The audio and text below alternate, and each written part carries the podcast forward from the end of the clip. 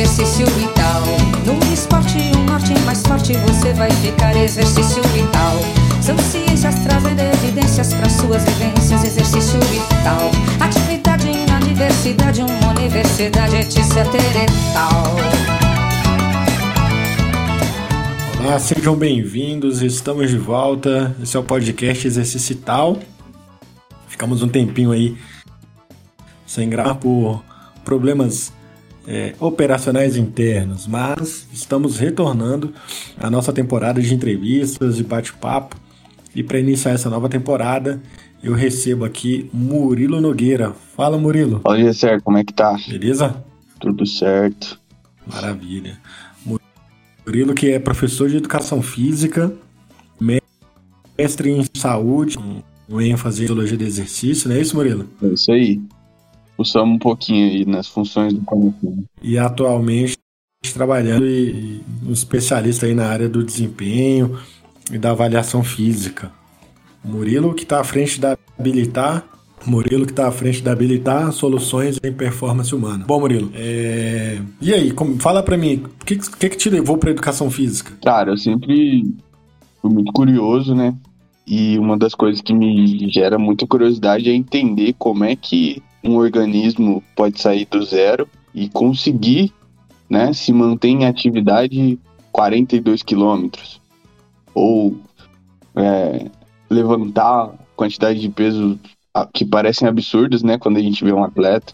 Então, a, a resposta do organismo ao estresse e as coisas incríveis que a gente pode é, conseguir fazer manipulando da maneira correta esse estresse foi o que me levou para a educação física. Eu queria entender como é que funcionava essa dinâmica aí de estressar um organismo, né? Ou de estimular um organismo e ele responder positivamente.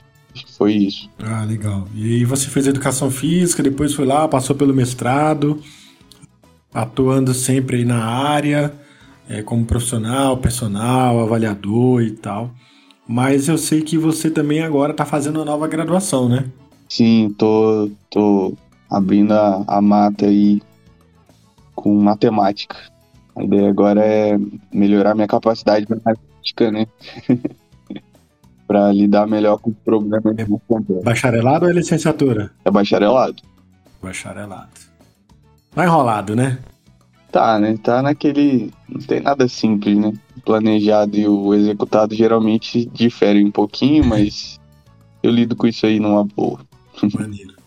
E Murilo, hoje nós vamos falar um pouquinho sobre avaliação física e como habilitar ela promove as soluções da performance humana, certo? É, é, que, que, que, que a gente tem que entender, ou para o nosso ouvinte que está nos escutando aí, o que, que a gente tem que entender, o, o que deveríamos entender por avaliação física? O que, que seria essa avaliação física e a importância dela? Cara, a avaliação física, as pessoas têm dificuldade de entender é, no domínio do exercício, né? Mas fora do domínio do exercício, eles conseguem entender que toda tomada de decisão precisa de uma informação, né? Então fica muito claro isso quando você vai ao médico, por exemplo é, ele precisa de um exame, né? Além da conversa que vocês têm ali, que formalmente a gente chama de anamnese, precisa ter algum teste. Esse teste vai ser direcionado pelo resultado da anamnese e aí você tem uma tomada de decisão. É, infelizmente hoje na educação física a gente não tem isso como uma prática é, constante assim. Falta muito, né? As pessoas se convencem de que só a anamnese às vezes uma anamnese até informal ali é o suficiente para prescrição, mas isso não é. Então a ideia foi, desde o meu começo, desde a da minha graduação, eu já insisto, é, já trabalho nesse sentido, de conscientizar as pessoas que a melhor tomada de decisão para prescrição do treinamento vai ser aquela que tiver alguma informação de um teste físico. Mais ou menos isso. Entendi. E a gente pode imaginar que existem inúmeros os testes, né? É, existem inúmeras formas de você avaliar uma pessoa para tomar essa decisão da prescrição do treinamento. Então eu posso imaginar que é muito difícil prescrever o treinamento sem uma boa avaliação, certo? Na teoria, sim, né? É, o que a gente sabe é que o ideal é que você faça um teste ou uma quantidade mínima de testes para que prescreva o exercício, mas na prática o que a gente vê são os profissionais prescrevendo baseado numa conversa inicial ali. A margem de erro é sempre mais alta nessas condições, né? Mesmo com teste, a gente pode errar na prescrição é, e passar mais exercício do que o indivíduo precisa ou menos. E o teste vem nesse sentido, né? Ele melhora a nossa assertividade, mas a, a falta de conhecimento das pessoas é, faz com que os profissionais façam aquilo que eles quiserem. É muito cômodo, né, pro profissional só trocar uma ideia ali, fazer alguma coisa que ele tem na cabeça. O que a gente vê com muita frequência é, é o profissional passando para todo mundo a mesma coisa. Então, aquilo que ele acha que é certo, ele coloca o aluno para fazer. Como o aluno não tem conhecimento e ele tem conhecimento, ele meio que tapeia o aluno ali, para falar bem a verdade. É isso aí que acontece. E como é que a gente pode mudar esse cenário? Como, como que um profissional da educação física poderia é, fornecer um serviço melhor para o cliente dele, baseado no, numa rotina de avaliação inicial, numa avaliação que seja é, periódica, né, para garantir que o, o exercício tenha aquele resultado esperado? Bom, acho que o, a barreira que a gente encontra ela é, ela tem uma barreira técnica, né? Então os profissionais têm uma dificuldade em lidar com os testes mais simples possíveis, mas eu acho que é ainda mais profundo o problema. Isso é um problema de, de ética mesmo. Então, como as pessoas não sabem, eles acabam passando por cima disso, não esclarecendo como funciona. O malefício é, é, é, é geral, né? Mas funciona assim. Então, eu não vejo eles motivados para mudarem. Acredito que com a política que a gente está criando, né? Se, se, a gente pode usar essa, essa palavra de política, é, de mostrar para as pessoas os benefícios que se pode obter através de uma prescrição baseada em teste, acho que é o primeiro passo para conscientizar os profissionais. Com o tempo, a tendência é que as pessoas tendo acesso a esses testes e vendo como funciona, elas comecem a questionar o ambiente como um todo, né? mas precisa aí de, de um número maior de pessoas envolvidas nesse processo e dispostas a trabalhar, entregar algo com um pouco mais de qualidade. É, pensando do ponto de vista do cliente, né, do aluno, é, que nos escutam aqui, que nos acompanham no programa. É, e aí, algum desses alunos tem um professor, tem um personal, é, provavelmente eles não fazem tantas avaliações assim. Mas o que, que o aluno é, mesmo não conhecendo, o que, que ele deveria ser esperado para o aluno? Ou seja, como que um aluno reconhece que ele tem um bom profissional que está trabalhando com ele? Então, essa é uma dificuldade da profissão, né? Quando fica muito claro isso, de novo, usando o exemplo dos médicos, as pessoas tendem a achar que um bom médico é aquele que passa o maior número de exames, né? E aí, às vezes, a pessoa vai lá no médico, chega em casa e fala: Ah, foi no médico ruim, ele não me passou um exame, você acredita? Mas estranhamente elas não fazem isso quando vão à academia, né?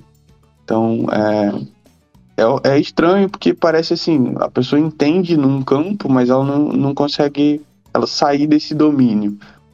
Então eu acho que tendo contato, esse contato, né, com esse, com esse material aqui, a pessoa já vai saber que existem coisas que deveriam ser normais, mas que não são. É, o problema é tão grande se você der um Google, colocar avaliação física no Google, não aparecem testes físicos nos primeiros tópicos ali, né?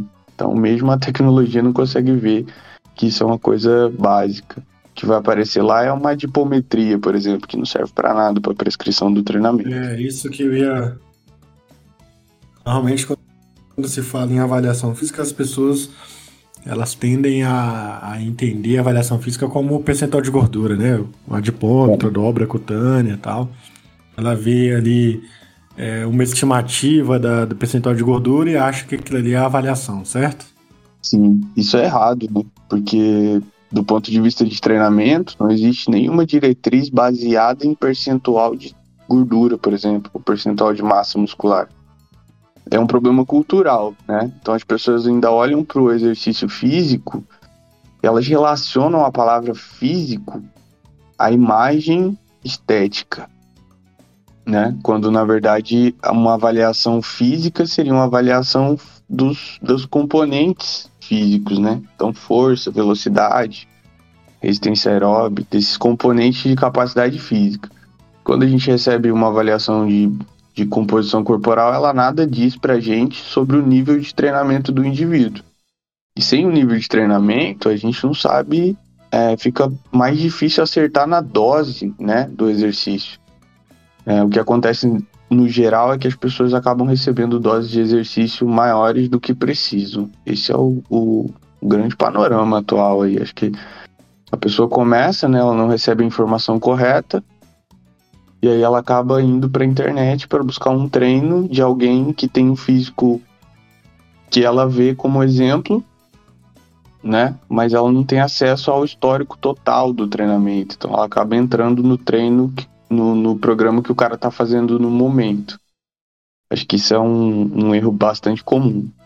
E se a, a, a dipometria, né, a, essa estimativa do percentual de gordura, ela nos não nos ajuda tanto para prescrever exercício, é, você poderia citar alguns exemplos de alguns testes que poderiam ser interessantes nesse início de, de rotina para o cliente, para o aluno, para ele poder se basear, para poder buscar mais, né, também sobre isso? Claro, claro. Na verdade, o percentual de gordura não ajuda em nada, né? Então, se o cara nunca fez um exercício é, e tem um percentual muito alto de gordura, é, não posso colocar um exercício, muito exercício, visando muito gasto, e esse indivíduo não está nem preparado. Então, esse teste não tem influência direta no volume, intensidade, ele tem influência direta em outras questões, né? Então, tipo de exercício, é, você vai fazer, se, se o impacto se torna um fator de risco ou não, mas nem percentual de gordura a gente precisa para isso. Especificamente sobre coisas que sim vão afetar a prescrição, que são importantes para o desempenho, o teste tem que estar relacionado com o que você vai treinar. Então, quem, de, quem decide o que vai treinar é o indivíduo, né? Então, se ele vai fazer só musculação ou se ele vai fazer só aeróbio, que não são boas escolhas, né? O ideal é que a gente combine. Tem que ver o que, que ele vai treinar para selecionar o teste. Então, vou dar um exemplo. A pessoa está disposta a entrar no programa de exercício para desenvolver, para ter uma melhor qualidade de vida, né? Tá subindo uma escada e tá é, hiperventilando, tá sentindo falta de ar, né? No, no, termo mais popular. Então, esse indivíduo precisa treinar a parte cardiorrespiratória. Ele precisa fazer um teste, né? Que pode ser um teste simples na esteira, para saber qual é a capacidade cardiorrespiratória dele naquele momento. E daí a gente toma a decisão da prescrição baseada no resultado desse teste. Vamos para um outro exemplo. Ele subiu a mesma escada, não ficou com falta de ar, mas está sentindo ali um desconforto muscular. Bom, aí ele precisa, né, dar força.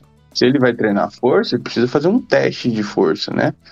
E as pessoas dissociam é, treinamento de força e musculação, mas é tudo treinamento resistido, né? Então, todos eles vão ter que passar por um teste de força. Performance quanto ao treinamento resistido é avaliada através de um teste de força. Então, o que você vai treinar vai definir o que você precisa saber sobre você do ponto de vista de capacidade física. Isso determina qual é o teste que vai compor a avaliação física. Uhum, entendi. E então, beleza. Se o indivíduo ele pretende então ser um corredor, ah, quero fazer corrida de rua, ele provavelmente precisa conhecer é, ele não, ele não necessariamente ele, né? Mas o treinador dele necessariamente deveria conhecer uhum. algumas variáveis, né? Por exemplo, talvez a velocidade máxima, né? É, algum frequência cardíaca máxima durante um teste para prescrever o exercício baseado em algum, algum marcador, né? Seja de velocidade, frequência cardíaca, VO2 e assim por diante, não é isso? Sim, sim, é isso e... mesmo. É, ah, pode falar. O engraçado. Pode falar. Não, e, e beleza, ele faz uma, uma avaliação antes é assim, partindo do, do pressuposto que a gente vai fazer uma avaliação correta e completa do, do cliente, a gente faz uma avaliação inicial. Mas qual que deveria ser a periodicidade dessas avaliações? Ou seja, de quanto em quanto tempo eu deveria reavaliar o meu aluno, o meu cliente? Então, a, o tempo vai, varia de acordo com o objetivo, né? Isso é influenciado pelo nível de treinamento. A gente vai ter que, para falar de avaliação, a gente precisa falar de treinamento, né? Então, vou dar só um exemplo. Vamos supor que eu recebo um aluno que nunca treinou, nunca fez exercício, eu vou fazer uma avaliação física nele e o, a próxima avaliação ela precisa ter um tempo grande o suficiente para que eu tenha resposta dessa capacidade física, é, mas mínimo o suficiente para que eu não entre numa condição de platô, né, que é uma estabilização. Como é que a gente define isso? Isso varia de acordo com a capacidade física. Vou dar um exemplo. A flexibilidade é uma capacidade física que responde instantaneamente. Então, por, se você chega na academia com um nível de flexibilidade X e você faz um exercício para flexibilidade, é, a, essa, essa capacidade ela responde instantaneamente. No final da sessão de treino você vai estar mais flexível. A, a força, de uma maneira geral, ela não responde assim. As outras capacidades não respondem assim, né? Então, se eu fizer um teste no supino para saber qual é a minha força no supino, por exemplo, treinar e no final da sessão de treino fizer outro teste, eu vou ter uma performance pior. Ok. Elas, é, no, no agudo, né, no momento curto prazo, elas respondem de maneira diferente. Aí a pergunta que tem que, que o profissional tem que entender é qual a capacidade física ele está trabalhando e em quem, para saber em quanto tempo ele vai ter que repetir o teste. A gente tem a força, que responde num tempo é, intermediário, e tem a capacidade cardiorrespiratória, que é a capacidade que leva mais tempo para responder. Mas de maneira geral, em quatro semanas a gente tem alguma resposta de ambas, e em oito semanas, com certeza, a gente tem que ter alguma resposta positiva de ambas. No geral, é isso. E então ela é meio que dependente do objetivo do, da pessoa, mas deve ser realizada de forma periódica, né? Cara, um período de quatro semanas é o suficiente para que uma capacidade física responda na maior parte dos indivíduos.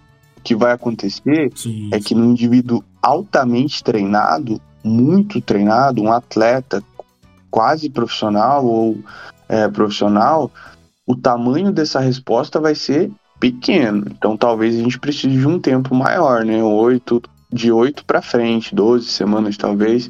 E o resultado que a gente espera é sempre menor. Um indivíduo iniciante ele tem uma resposta muito boa em quatro semanas. Então, indivíduos iniciantes podem se beneficiar de avaliações um período a cada quatro semanas.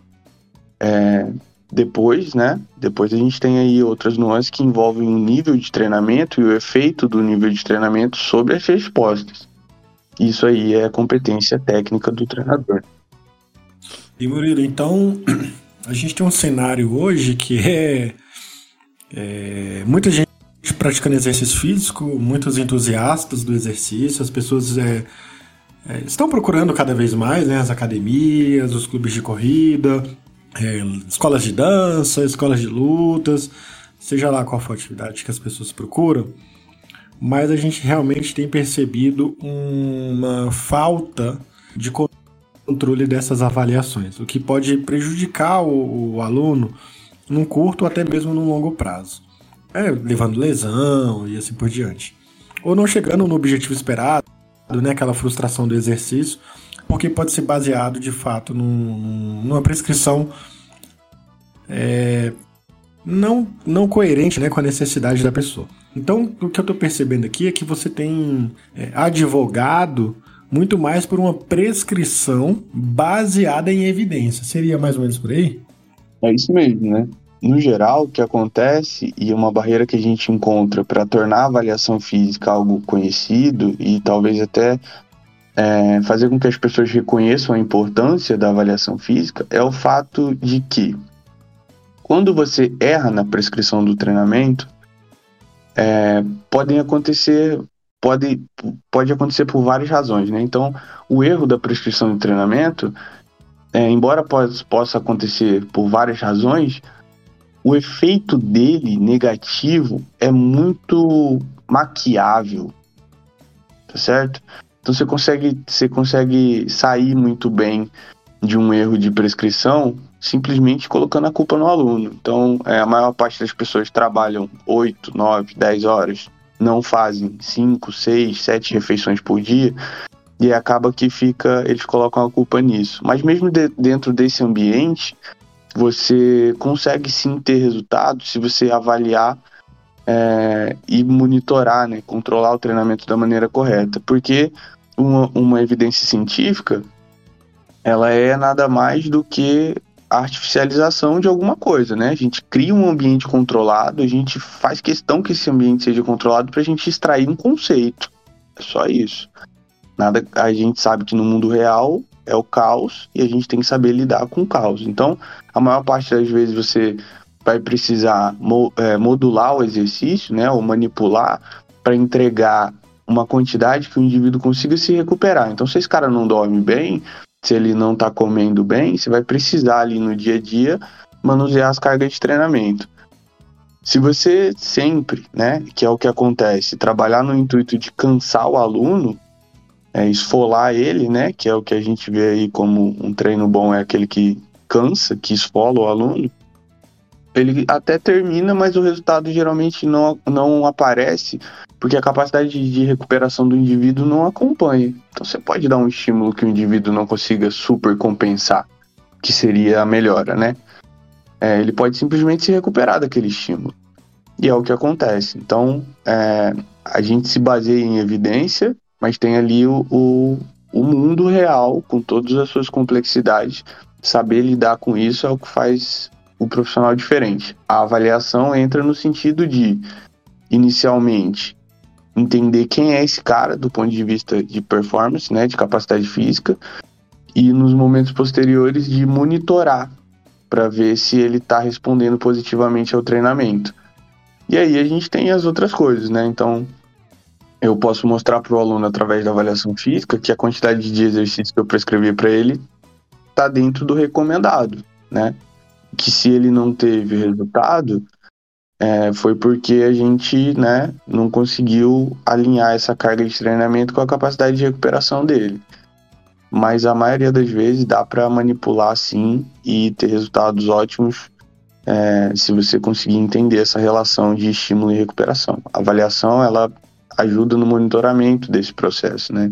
Então, o cara tá com uma rotina normal e você tá dando uma carga de treinamento alta para ele, quando você faz avaliação não tem resultado o não resultado, você senta, olha e fala, ó, o que está acontecendo, né? Pode ser que eu esteja entregando, mas você só consegue saber se isso não está acontecendo se você tiver avaliação física. Igual médico com exame, a mesma coisa. Sim, sim. E partindo então disso, é, como que surge a, a habilitar e as soluções que você entrega como profissional? A habilitar já começa pelo nome, né? Eu sempre vi as pessoas assim, um cara, que, um cara que não sabe dirigir, ele precisa ser habilitado, ele não precisa ser reabilitado. Então, a pessoa que quer correr 5 km, ela precisa ser habilitada para correr 5 km. Habilitar nasceu com, esse, com essa ideia, né? Habilitar as pessoas a fazer aquilo que elas querem, não que eu quero. Não é porque eu quero ter 120 quilos e ser gigantesco que meu aluno tem que querer a mesma coisa. Então eu queria criar um ambiente, um sistema de treinamento que fosse direcionado à necessidade, o desejo das pessoas. Se o cara quer correr 5 km, 20 ou uma maratona, eu, como profissional, tenho que usar as ferramentas disponíveis para é, tornar isso possível. Então, habilitar é isso, né? Habilitar pessoas a fazer o que elas quiserem. E pode ser algo é, bastante desafiador, assim, né? Como uma maratona, mas também pode ser simplesmente a autonomia de fazer as atividades do dia, bem, de se sentir bem, de brincar com, com o filho, com o neto, enfim. Eu lembro de uma aluna que falou para mim assim, cara, você mudou minha vida. Aí eu falei, sério? Ela falou, é, eu tô limpando minha casa e eu não sinto mais dores. Então, isso é habilitar pessoa, né? Então, habilitar surgiu nesse sentido aí, ela foi se desenvolvendo é, no, no, no sentido de criar novas soluções, né? Então, era um sistema de treinamento, sempre teve a avaliação, depois eu abri isso, né? Então separei e aí tem profissionais que mandam os alunos para fazer avaliação hoje em dia. Eu continuo atendendo algumas pessoas e aí entregando o sistema. E tem as outras soluções, tanto que mudou o nome, né? Inicialmente era habilitar condicionamento físico e saúde e hoje é soluções de performance humana porque a gente está abrindo aí para oferecer outras soluções através da união de ciência do exercício e tecnologia. E Murilo, é, a gente falou muito sobre os profissionais, né, ou, ou, alunos que acabam entrando na vida esportiva, né, amadora, às vezes né, até, até de uma forma mais séria, tal, é, com mais dedicação, mas que não tem todo o controle de uma avaliação de bons profissionais. Você já chegou a atender alguém ou conhece algum caso de pessoas sem avaliação que é, possam ter se machucado, possa ter algum, algum desfecho negativo? Cara, eu já vi de tudo, né? Já vi tanto pessoas que estavam fazendo uma quantidade absurda de exercício para o nível de treinamento delas e estavam já, né? Porque o nosso corpo ele nos informa quando tem alguma coisa errada, né? Então, antes do cara ter uma lesão grave, ele vai começar a inflamar, né? Então, cotovelo, aí geralmente infecção do trato respiratório, é, vai ficar gripado, a imunidade vai ser afetada. Algumas coisas comecem, começam a avisar o indivíduo que, que ele está excedendo na quantidade de exercício. Isso é o mais frequente. É, geralmente, eu, quando eu recebo pessoas e pergunto o que elas estão fazendo, é, esse volume de treinamento é incompatível com o resultado nos testes que elas apresentam. Isso é o geral. Mas também já peguei pessoas que tinham resultados ótimos que nunca fizeram avaliação. Recentemente eu avaliei uma, uma mulher né, adulta, ela voltou de um Ironman ela completou o Ironman, foi a primeira mulher aqui do estado que completou o Ironman, e ela nunca fez uma avaliação. Assim, então ela tem resultado Caraca. mesmo sem fazer avaliação. O que acontece, uhum, o que acontece é uhum. é que se você pegar uma grande quantidade de pessoas e colocar elas para fazer um treino pronto, algumas delas vão sobreviver esse treino pronto. E se o fator genético dela, se o histórico dela é, se por, por acaso, né, casar aquilo que o cara pensou com aquilo que a pessoa é capaz de fazer, ela vai ter resultado sem, sem monitorar nada. Mas a chance de erro nesse caso é muito grande. A gente está falando de um outlier aqui. Então, quando você passa numa rua que tem um monte de restaurantes, você fica pensando, vou abrir um restaurante. Mas a verdade é que você não sabe quantos fecharam. Esse é o grande lance, né? No treinamento é a mesma coisa. O cara passa no, na frente de um box de crossfit, né? Aí ele olha aquela galera lá, que são sobreviventes, e fala, vou fazer crossfit, mas ele não sabe quantas pessoas ali, né, foram expostas a uma carga de treinamento muito alta. E eu não tô falando mal do crossfit, tô só dando um exemplo. Pode ser para academia também. Isso, é, isso, fisiculturista claro. é a mesma coisa, né? Você não vê a quantidade deles que ficam doentes, que não dão conta de, de, de chegar ao topo. Você só vê quem está no topo, quando a maior parte das pessoas não chega nesse nível. Então, assim, às vezes as pessoas. É, é, é, um problema de análise, né? A dificuldade das pessoas em enxergar a realidade é muito grande nesse sentido. A pessoa é iludida pelo fato de que uma pessoa em 100 conseguiu, como ela não tem acesso a essas 100 que caíram nesse processo totalmente aleatório e desregulado, ela fica achando que não é necessário fazer avaliação física. Então ela vai olhar, vai ver assim, a gente provavelmente tem esse número, né? Então a quantidade de pessoas que desistem da academia é quase 8 em 10. Mas você só vê duas de 10. Aquele monte de gente lá que você está vendo são só as pessoas que ficaram ali, que se adaptaram no sistema e que estão ali. Né? Elas têm resultado pelo acaso. A gente vai na tentativa e erro quando não tem avaliação física. Tentativa e erro também pode dar certo. Mas a gente precisa ser um pouco mais sofisticado. E eu posso tentar e errar e estou colocando a pessoa em risco, mas eu tenho uma alternativa de, fazendo o teste, reduzir a chance de que as coisas deem errado, eu vou optar pela aquela que é mais segura para o geral, né? Então acho que é, é isso que acontece. Eu tenho muito, com muita frequência eu, eu faço avaliação física e raramente o que a pessoa fala para mim condiz com, com o resultado dela de performance. Essa aluna, por exemplo, ela nunca vai saber o nível de treinamento que ela tinha é, pré-Ironman. Porque se ela fizer outra preparação, ela pode superar. Se ela fizer é, outra preparação, ela pode não superar. Ela não sabe como ela respondeu às cargas de treinamento ao longo do treinamento. Então, né? É um resultado completamente aleatório, totalmente arriscado. Esse é o negócio. Eu tive um, eu tive um professor de, bom, um grande professor, né, lógico, Roberto Landwehr, de fisiologia do exercício, e ele falava sempre, cara, que qualquer coisa dá qualquer resultado. E que qualquer coisa, isso, isso pensando no treino, né? É melhor do que nada. Então ele, ele, ele questionava, ele falava que com essa relação né, sem dados, sem avaliação prévia tal, que o, o se você pegar lá 10 caras, igual você falou assim, pega 10 caras e coloca ele para fazer o mesmo treino, os 10, um vai ficar mais forte, outro nem tanto, mas todos eles vão melhorar alguma coisa. Algum pode acabar eventualmente machucando. Então, a educação física, ela não parece se preocupar com isso, porque é, não sei se é raro ou se não é divulgado, mas é, é, é pouco visto, pouco divulgado os desfechos negativos, né? Assim, lesão, uma pessoa que machucou sério, uma, pessoa que se interna, se internou por, por alguma rabdomiólise, por exemplo, assim por diante, né? Então, hum, por que, que eu vou ficar gastando tempo com avaliação? Que uma, eu preciso estudar, é, se eu posso simplesmente dar uma receita de bolo para aquele aluno fazer, né? Então, isso acontece muito na educação física, eu acho que isso acontece muito na, é, na nutrição, né? Porque ah, é uma dieta, né? Então, se funcionar, funcionou, se não funcionar também. É, é, aquela coisa do mal não faz, né? É, ele não vai causar. Diferentemente de um de uma condição na medicina, né? Que se o cara errar ali, é a via entre vida e morte, né? É, se ele errar uma dose né, do remédio, alguma coisa assim. Uhum. Então eu acho que a gente está muito nesse limbo ainda da educação física de entender que, um, é algo sério, né? É uma. Deve ser estudado, deve ser levado com mais profissionalismo. E não existe treinamento sem uma boa avaliação, né? Acho que essa é a mensagem que a gente precisa entender aqui.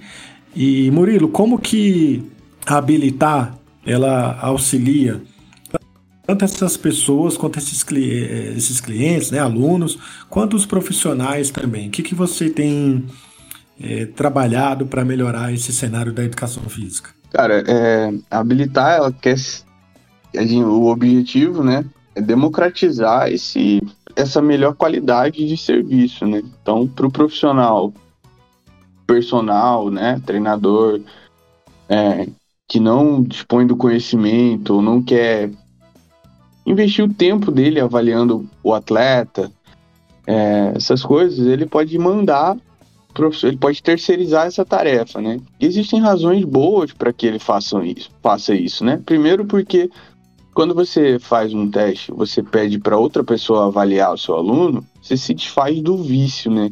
Então, às vezes aquele aluno é um aluno meio, né, que você lida com ele de uma maneira diferente, é, cada aluno a gente tem que tratar de uma maneira diferente, né? São tipos e tipos de aluno.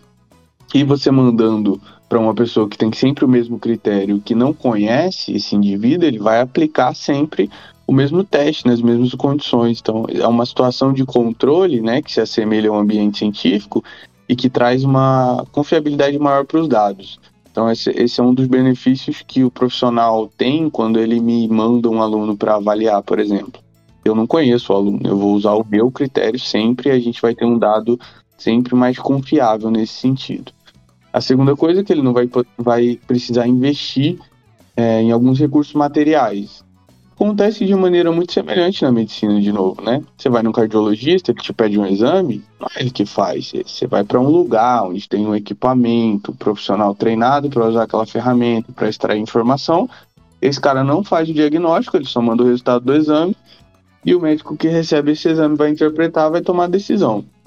Esse é o benefício do profissional me mandando um aluno, né? Ele, ele recebe ali informações que tem é, um viés de alguém que já trabalhou no laboratório, que já fez coleta, que tem ali, né, conhecimento sobre o procedimento para extrair informações e conhece os cuidados que devem ser tomados. Para as pessoas em geral, é a mesma coisa, né? No, no, no, final das contas, o benefício no sentido de democratizar algumas, é, algumas coisas que a gente acha que tem maior qualidade. Então, o indivíduo que vem para consultoria, por exemplo, é um cara que vai ter o controle, um controle de treinamento que não pode ser encontrado é, muito fácil, né? Eu mesmo não conheço alguém que faça o que eu faço. Eu conheço pessoas que sabem como fazer o que eu faço, mas que fazem e que principalmente têm condições de provar eu não conheço muitas, não. Então, eu falo sempre para meus alunos: você pode pegar a avaliação física que a gente fez aqui agora e levar para qualquer profissional para ele questionar. Que isso é comum, né? No direito, na medicina. É, eu documento a minha. Sim, a claro. Minha... E é até bom ter uma segunda opinião, Sim, né? Também do... Totalmente. Eu, eu tô aberto a, a, ao debate. Tô em tempo integral, né? em todos os sentidos. É, porque eu acho que é assim que a gente melhora. Então, é... E é natural, né? Quando você faz um exame, imagina, vamos, vamos colocar de novo o caso da medicina aqui. Você sente uma dor, né? Um, sei lá, você tem um desconforto, procura um médico, ele vai lá, te passa um exame, e aí, de novo, né? Você, esse exame normalmente é feito em outro uhum. lugar, com outro profissional. Você retorna e ele te dá um diagnóstico. Olha, é, você tem uma pedra na vesícula. Você precisa operar, né? Tal. Você, pô, operar uma hora dessa, tal, não sei o que, vários motivos, será? É natural, é natural e esperado, claro, né? Que se você não confia ou às vezes você não conhece esse profissional, que você vá buscar um outro médico, Sim. levar o seu exame, é que o mesmo exame vai mostrar agora para uma outra pessoa, assim, olha, eu tô uma pedra na vesícula tal. Essa pedra aqui, de fato, ela é critério para operar, né? Tem outro tratamento ou não. Então, é faz parte do que você estava falando da do educar, né? O, da educação em saúde, da educação uhum. em exercício que as pessoas deveriam ter mais para saber, olha, é, fiz um teste aqui, meu a minha força deu tanto, né? Será que esse teste está correto? Será que eu deveria repetir o teste? Será que meu treino está adequado, né? Então, é, pessoas que estão investindo dinheiro, tempo é, e seu, seus momentos de lazer no exercício físico deveriam levar é, mais a sério o nível da avaliação, né? Conhecer né, a avaliação educação física, entender o porquê que estão fazendo, né? Serem Sim. educadas é, isso, isso não é, é, é o que eu falei, né? As pessoas entendem muito bem isso no campo da medicina, mas quando vão quando a gente muda o domínio, elas tendem a se comportar como se não fizessem ideia de que isso acontece. Então, é, e isso é o erro está presente na atividade humana, seja um médico, seja um profissional de educação física, seja um engenheiro. Por isso que a gente trabalha muito bem e procura trabalhar em equipe, né? Para que você possa olhar, né? Cientificamente falando, acho que a beleza da ciência está nisso. Você vai juntar com um grupo de pesquisadores, você vai falar, ó, oh, escrevi esse trabalho aqui, o que, que você acha? Aí vem um cara e fala, ó, oh, o que, que você acha da gente mudar aqui?